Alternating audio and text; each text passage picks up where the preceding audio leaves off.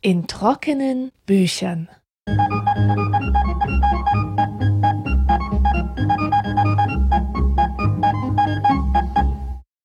Willkommen zur ersten Folge von In trockenen Büchern.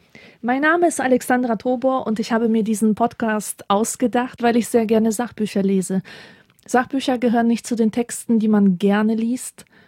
Sie sind oft sperrig überladen mit Details, mit Fakten, die niemanden interessieren, außer ein paar Spezialisten, die genau an diesem Thema interessiert sind. Ich aber lese Sachbücher sehr gerne, besonders zu Themen, über die ich nur ein bisschen informiert bin. Und ich finde es schade, wenn man nicht an das Wissen aus diesen Büchern herankommt, weil man einfach zu wenig Zeit oder zu wenig Lust hat, sich mit diesen Büchern auseinanderzusetzen. Deswegen habe ich mir gedacht, dass ich aus den Sachbüchern, die ich im Laufe eines Monats so lese, das saftigste und fruchtigste, lustigste, interessanteste, unterhaltsamste herausfiltere und in meinen Podcast-Folgen etwas darüber erzähle. Dabei gehe ich immer von mir selbst aus. Es ist eine hochsubjektive Angelegenheit. Wir sollten uns vor Augen führen, dass alles, was wir an neuen Informationen erfahren und über die Welt lernen, nur anknüpfen kann an das, was wir bereits wissen. Neues Wissen ist nie unabhängig davon, was wir schon vorher wussten, wie wir geprägt sind, in was für einer Gemeinschaft von, von was für Menschen wir aufgewachsen sind. Das sind alles wichtige Hintergrundbedingungen und deswegen werde ich in diesem Podcast sehr viel über mich selbst erzählen.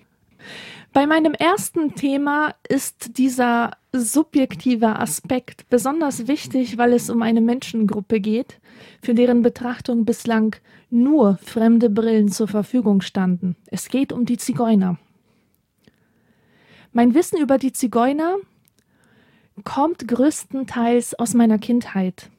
Als ich klein war, gehörten Zigeuner für mich zu dieser bösen, dunklen Welt der Hexen und Räuber und Bösewichte und gehörnten Satansfiguren. Und äh, sehr populär war auch die Idee des schwarzen Mannes, der eigentlich gleichgesetzt wurde mit dem Zigeuner. Und der schwarze Mann war mit einem Sack unterwegs, mit einem Jutesack, in den er Kinder steckte, die sich verlaufen haben das war natürlich, das, das kam den Eltern sehr gelegen, dass solche Mythen zur Verfügung standen, weil das die Art war, wie man Kinder davon abhalten konnte, sich zu weit von den Eltern zu entfernen oder auf eigene Faust die Umgebung äh, zu entdecken, zumal wenn, wenn es sich wirklich um eine nicht ungefährliche Gegend gehalten hat. Man hat den Kindern einfach erzählt, geh da nicht hin, sonst kommen dich die Zigeuner holen oder geh nicht in den Wald, denn dann sind die Zigeuner und die stecken dich in einen Sack und schon war das Kind erfolgreich davon abgehalten, dorthin zu gehen. Also ist der Zigeuner jemand, der Kinder raubt und diese womöglich frisst, denn was sollte er sonst mit ihnen machen? So war die Vorstellung. Er frisst die Kinder, die er über dem Feuer im Wald brät. Früher hatten wir Hühner im Garten und wenn mal eines fehlte, schimpfte die Oma auf die Zigeuner die es geklaut haben sollten. Und äh, für mich hat es den Eindruck erweckt, als wenn die Zigeuner ständig am Zaun entlanglaufen würden und nur darauf lauern würden, dass wir uns entfernten und sie so zu den Hühnern greifen konnten, sich an den Hühnern bedienen konnten. Also angeblich schlichen die wirklich nur die ganze Zeit herum. Tatsächlich habe ich in meinem Leben aber noch nie einen Zigeuner gesehen gehabt. Also in meinem ganzen Leben in Polen in den 80er Jahren habe ich überhaupt keinen dunkelhäutigen Menschen gesehen. Zigeuner, die Hühner klauen also auf Polnisch heißt Zigeuner Zigern, also dieselbe sprachliche Wurzel vermutlich. Und daraus leitet sich im Polnischen das Verb Zyganić ab. Das bedeutet betrügen und lügen. Also wörtlich übersetzt Zigeunern. Sprachlich wird also die moralische Verderbtheit zum Wesensmerkmal schlechthin erhoben. Mein Vater hat bei solchen Vorwürfen immer verständnisvoll interveniert und gesagt, na ja, die Zigeuner, die besitzen ein anderes Konzept von Besitz. Wenn da ein Huhn mal durch die Zaunluke flutscht, äh, betrachten sie es als ihr Eigentum, weil alles, was außerhalb des Zaunes passiert, ähm, nicht mehr, also alles, was außerhalb des Zaunes passiert, gehört denen, die es finden. So dem gegenüber steht aber noch ein ganz anderes Zigeunerbild, das mir wiederum im Kindergarten erstmals begegnete, und zwar auf den Faschingsfeiern. Eins der beliebtesten Kostüme für Mädchen war das Zigeunerrinnenkostüm. Natürlich war es selbst gemacht, es gab keine fertigen Kostüme zu kaufen, also ließ man sie sich nähen oder die Mutter hat's gemacht. Und für dieses Kostüm brauchte man nur ein paar Rücke, die man übereinander trug, am besten, wenn sie unterschiedliche Längen hatten.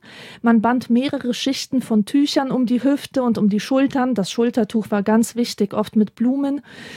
Ähm, zentral war der Schmuck, also eine ganze Reihe von Armbändern musste man haben an beiden Armen und ähm, Ketten um den Hals geschichtet und ähm, total cool war man, wenn man dazu große, halbmondförmige Ohrringe trug. Und auf den Kopf gehörte ein Tuch, das hinten gebunden wurde, oder eine rote Blume. Und irgendwie waren Schwarz, Rot und Gold ganz dominante Farben in diesem Kostüm. Und das gehörte auch definitiv zu den attraktiven Kostümen. Also wie bei der Prinzessin inszenierten sich die Mädchen dort als schöne Frau, als Schönheit, aber bei der Zigeunerin war immer so eine Nähe zum Dunklen da. Also Zigeunerinnen konnten ja aus der Hand lesen, Karten legen, sie hatten eine Glaskugel, in der sie die Zukunft lesen konnten.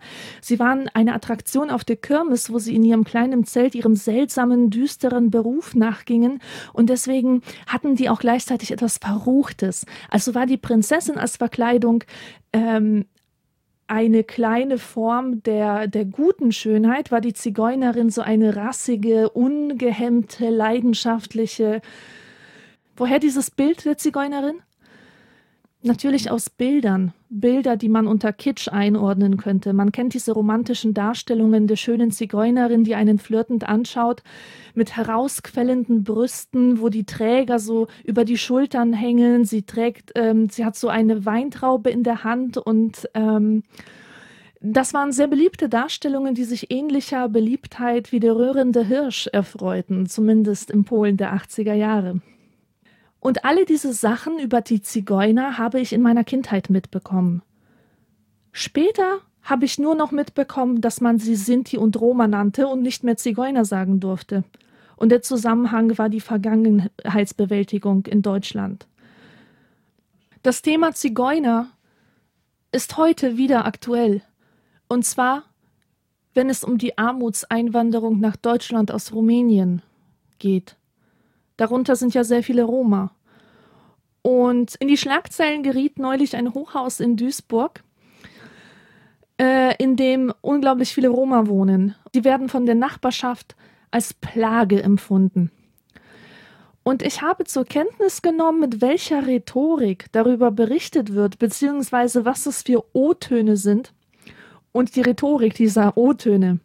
Und so wurde ich auf das Thema zuerst aufmerksam, weil es mich schockiert hat, dass sie über Menschen reden wie über eine Plage, wie über eine Pest, wie über eine Gefahr, wie über die Schweinegrippe, äh, über ein Virus, also über, äh, über solche Sachen.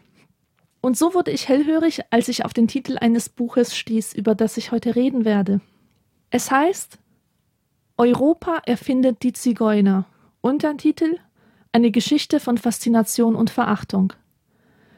Geschrieben hat es Klaus Michael Bogdal. Er ist Professor für Literaturwissenschaft und hat für das Buch den Leipziger Buchpreis zur europäischen Verständigung erhalten. Warum beschäftigt sich ein Literaturwissenschaftler eingehend mit diesem Thema und nicht etwa ein Historiker, habe ich mich gefragt. Und gleich im ersten Kapitel wird die Antwort gegeben, ich zitiere, Am Anfang war die Chronik, kein Dokument von eigener Hand, keine Hinterlassenschaft, nicht einmal ein Fetzen Stoff oder eine Scherbe zeugt heute von der Ankunft einer Gruppe von Menschen im Europa des 15. Jahrhunderts. Einzig die Chroniken vermelden, dass vor den Toren unbekannte Fremde auftauchten, mähniglichen, seltsam und hiervon in diesem Land nicht mehr gesehen. Und diese Quellen beschreiben diese Menschen auch nicht direkt, sondern mit Hilfe bereits bestehender Kategorien für Fremde vor der Stadtmauer. Man muss sich das also so vorstellen. Die Zigeuner tauchten vor den Stadtmauern auf, aber da man noch keine Kategorien für diese Menschen hatte, nahm man einfach die, die man schon hatte, nämlich für irgendwelche Eindringlinge, Eindringlinge aus dem Orient.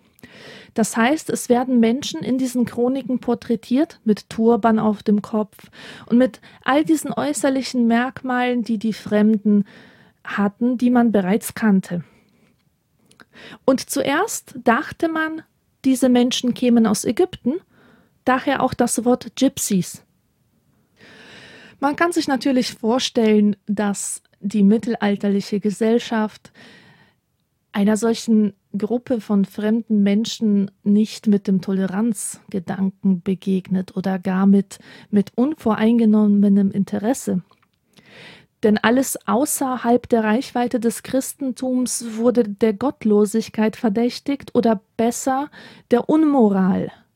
Die Zigeuner wurden eingeordnet in die untersten Schichten, also zu den Bettlern und Gaunern. Und der Autor hat es sehr schön ausgedrückt, er hat geschrieben, sie seien ortlos und doch mit einem festen Platz in der symbolischen Ordnung. Und was war das für eine Gesellschaft, über die wir sprechen? Es war eine Gesellschaft, die darum bestrebt war, sich immer besser zu organisieren und zu ordnen. Es herrschte territoriales Denken vor. Es gab eine territoriale Ordnung also, eine soziale Ordnung, eine kulturelle Ordnung und all diese Systeme funktionierten, weil sich alle in diese Ordnungen einzufügen begannen. Und aus dieser Sicht standen die Zigeuner für Desintegration. Denn weder hatten sie einen Platz in der Welt, noch wussten sie, wo sie herkommen und welche Ansprüche sie haben. Sie haben übrigens keine Ansprüche gestellt, denn die Zigeuner sind das einzige Volk, das nie einen Krieg geführt hat. Sie spielten also überhaupt nicht nach den Regeln, die sie vorgefunden haben. Also sie spielten nicht nach den Regeln äh, der Gesellschaft, sie kannten die Regeln ja nicht. Und trotzdem wurde ihrem Lebensstil etwas Bewusstes unterstellt, als hätten sie es darauf abgesehen, die vorgefundenen Ordnungen zu destabilisieren. Die Zigeuner sind also für die mittelalterliche Gesellschaft oder die Ge Gesellschaft der frühen Neuzeit ein Hindernis auf dem Weg der Zivilisation und deswegen werden sie auch nicht so versorgt wie die einheimischen Armen. Sie werden als Gefahr, aber nicht als Hilfsbedürftige wahrgenommen. Eigentlich müssten doch die Christen begeistert sein von dem Lebensstil der Zigeuner. Es ist ja die pure Armut, die sie leben. Sie leben in Besitzlosigkeit. Sie haben nicht mal ein Dach über dem Kopf. Aber da die Zigeuner ja selbst ohne Religion sind und natürlich dem Satan frönen, denn atheistisch an sich kann man ja nicht sein, fallen sie raus aus diesem Gnadensystem. Die Kirche behauptet, die Zigeuner würden den schwarzen Mächten huldigen, daher könnten sie auch nicht zum rechten Glauben geführt werden. Denn sie haben ja schon einen Glauben, nämlich den Dämonenglauben. Zusammenfassend für das Mittelalter und die frühe Neuzeit kann man also sagen, dass man mit den Zigeunern nichts anzufangen weiß. Man hält sie für die Kinder Satans, für Spione aus dem Orient und für eine Pest und eine Plage. Naja, und leider erinnert das alles viel zu sehr an die heutige Zeit, wenn ich an die Artikel äh, denke, die ich in letzter Zeit gelesen habe. Also in den Zeitungen wird so berichtet, sie fallen ein, man muss sie in den Griff bekommen und sie bedrohen das Zusammenleben in der Siedlung und stören die Ruhe und sie stoßen ab. Sie sind eine einzige Folie, vor der man sich selbst als besonders zivilisiert erleben kann. Nun zu den positiven oder scheinbar positiven Aspekten. Als Zigeuner verkleidete man sich in Europa schon im Zeitalter des Barock, wenn wieder mal ein Kostümball anstand. Das war damals wie heute im Karneval. Die Maskerade erlaubte für ganz kurze Zeit ein triebhaftes Verhalten, ohne den Ruf oder den Status zu gefährden. Man spielte ja nur eine Rolle. Und die Zigeuner galten als besonders leidenschaftlich, triebhaft, ungehalten Ihr Verhalten war ungezähmt und somit stand es im direkten Gegensatz zu den Regeln am Hofe. Das heißt, damals entsprach das Zigeunerkostüm etwa dem heutigen Nuttenkostüm. Zu Beginn des 19. Jahrhunderts ging dann die große Romantisierung los. Der Grund? Man brauchte die Zigeuner. Man hatte die Industriegesellschaft. Ein Paradies war verloren gegangen, ein Paradies der Selbstbestimmung. Und man fand dieses verlorene Paradies im Leben der Zigeuner. Obwohl man es nicht kannte, projizierte man alle seine Vorstellungen vom idealen Leben auf sie. Also ein Leben im Einklang mit der Natur, ein Leben ohne Taktung, ohne Zwänge. Diese Sehnsucht schlug sich in vielen Werken der Poesie nieder. Zum Beispiel der russische Dichter Puschkin schrieb folgende Zeilen. Durch Bessarabiens Steppen streicht geräuschvoll der Zigeunerbande. Die Nacht hat sie am Fluss erreicht, zerfetzte Zelte stehen am Strande. Das Lager ist der Freiheit Bild, froh unterm Himmel aufgeschlagen, des Feuers Schein umleuchtet mild die Räder halb bedeckter Wagen, das Abendessen wird gemacht, die Pferde gehen auf offenem Felde, ein zahmer Bär liegt unbewacht in Freiheit hinter einem Zelte, von Leben rauscht die Steppe weit und so weiter. Also ganz zentral in diesem Gedicht ist das Wort Freiheit und alles wirkt so urig, unberührt, friedlich. Die Welt der Zigeuner ist noch eine Welt, wo ein Bär ruhig schlafen kann bei den Menschen. Das ist schon ein Fortschritt, wenn wir ein bisschen zurückgehen zu Goethe. Der hat in seinem Götz von Berlichingen ein anderes Zigeunerbild. Da heißt es nämlich, als Elisabeth ihren Sohn Karl ähm, fragt, wirst du nicht auch ausgeritten? Äh, da weist er dieses Ansinnen zurück mit den Worten, nein, da muss man durch einen dicken, dicken Wald sind Zigeuner und Hexen drin. Kommen wir nun zurück zu dem Punkt, an dem meine Definitionsfindung aufgehört hat, Sinti und Roma und der Holocaust. Ich frage mich, warum sind Sinti und Roma so unsichtbar geblieben, trotz der braven Erwähnung in diesem Reigen der Opfer? Bogdal, der Mann, der das Buch geschrieben hat, berichtet in einer Sendung ähm, in der WDR 5 Redezeit, wie es dazu kam, dass er begonnen hat, sich für das Thema zu interessieren. Und zwar hat er im Fernsehen eine Reportage gesehen und dort wurde ein brennendes Asylantenheim gezeigt und ein Mädchen wurde interviewt und sie sagte, mir ist es egal, wenn die Zigeuner sterben, die sollen alle sterben. Irgend sowas in der Art soll sie gesagt haben.